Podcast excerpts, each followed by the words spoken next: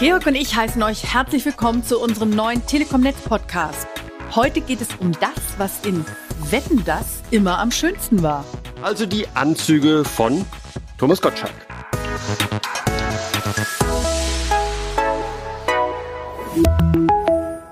Nein, für mich war das Schönste an Wetten das immer die Baggerwetten. Riesige Ungetüme, die auf Biergläsern standen oder die auf der Baggerschaufel Ballett getanzt haben.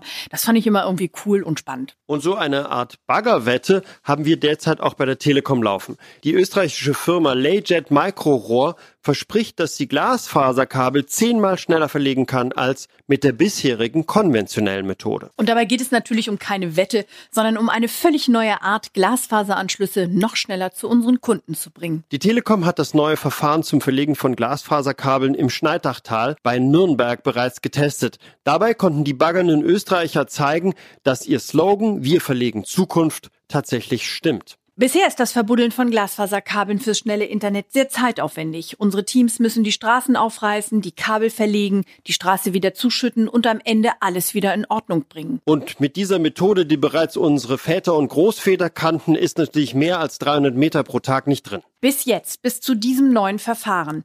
Damit sollen bis zu drei Kilometer am Tag möglich sein, statt der bisherigen 300 Meter. Das klingt schon ziemlich mutig, aber Layjet hat zwei Jahre lang an der Methode getüftelt. Wissenschaftler der Technischen Universität Wien haben das alles begleitet und erste Einsätze zeigen, der Sieg bei dieser Baggerwette ist tatsächlich möglich. Bernd Ringhofer, der Vertriebsdirektor der Firma, erklärt, wie das funktioniert. Es handelt sich hier um eine alternative Verlegemethode.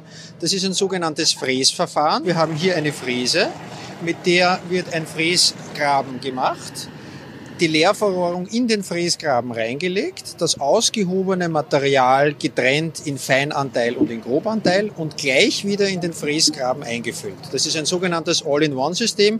Das heißt, in einem Arbeitsschritt wird das komplette Glasfaser verlegt.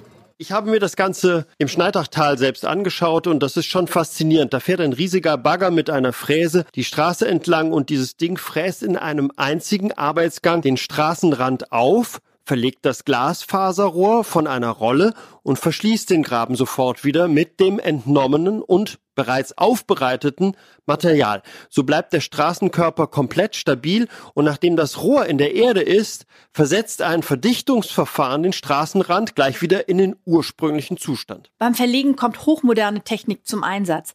Eine Kamera und GPS sorgen dafür, dass das System ganz genau arbeitet und dass der Asphalt nicht beschädigt wird.